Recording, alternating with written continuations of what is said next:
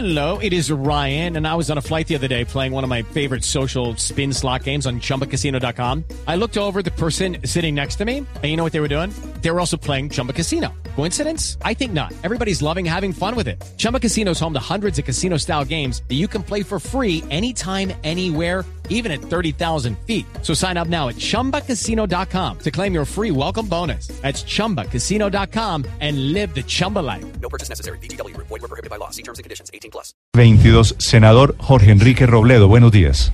Muy buenos días, Néstor. Muchas gracias por su llamada. Un saludo a sus oyentes. Gracias por acompañarnos. Senador eh, Robledo, ¿por qué decidió usted apartarse de su partido y votar en blanco, que es lo que está anunciando desde anoche? Pero déjeme, eh, inicialmente, Néstor, explico un poco qué fue lo que se decidió ayer en el Polo. Fue una decisión unánime, unánime, la que tomamos en un comité ejecutivo. Pero es unánime porque tiene, digamos, eh, eh, es unánime porque hay un desacuerdo en la, en la decisión, que es bueno que se sepa.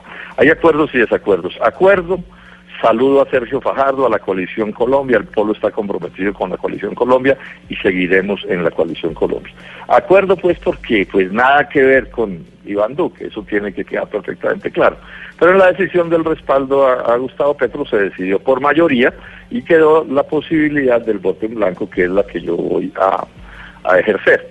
Ahora, ¿por qué es la que vamos a ejercer? Porque, pues, de acuerdo con nuestros análisis, digamos, son proyectos políticos diferentes. Una cosa es lo que veníamos haciendo con la coalición Colombia y en lo que yo estoy eh, convencido, y otra cosa son las dos opciones que han que han quedado pues en la contienda, porque esas son las reglas del juego.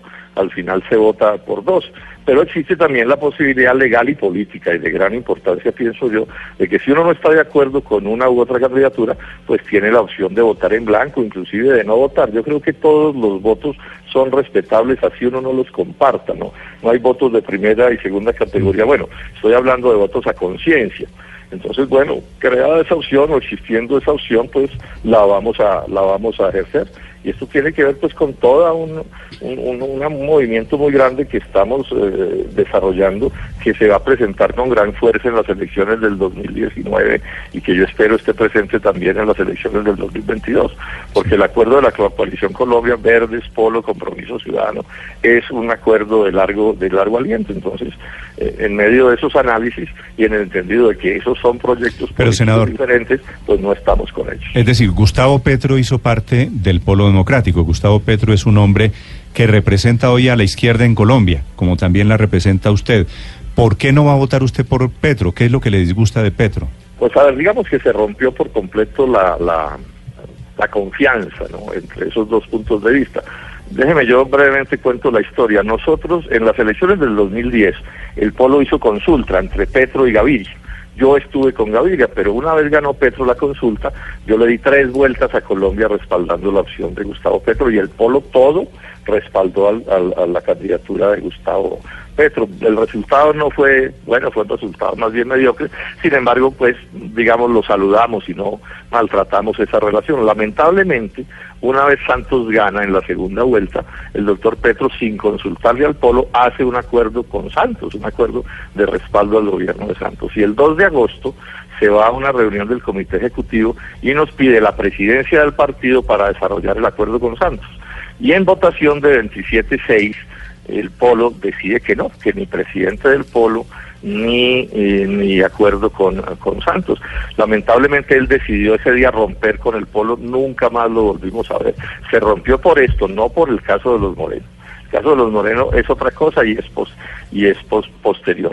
Bueno, entonces desde ahí ya, digamos, él quedó convertido en un proyecto político y nosotros en el Polo en otro proyecto político.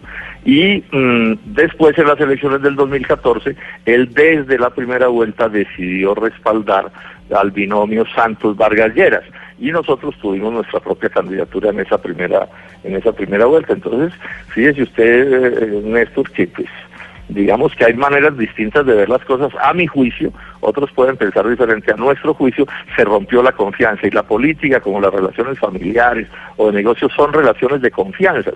Uno las construye, pero una vez se rompe, es bien difícil o imposible volver a constituirla porque, bueno, finalmente, finalmente la política, insisto, es una cosa de si yo confío o no confío pues en la otra persona y en este caso, repito, lamentablemente esa confianza se se rompió y bueno, lo que tenemos son, a mi juicio, proyectos políticos diferentes. Se rompió la confianza, el senador Robledo anunciando que votará en blanco en la segunda vuelta. Senador Robledo, gracias por acompañarnos esta mañana.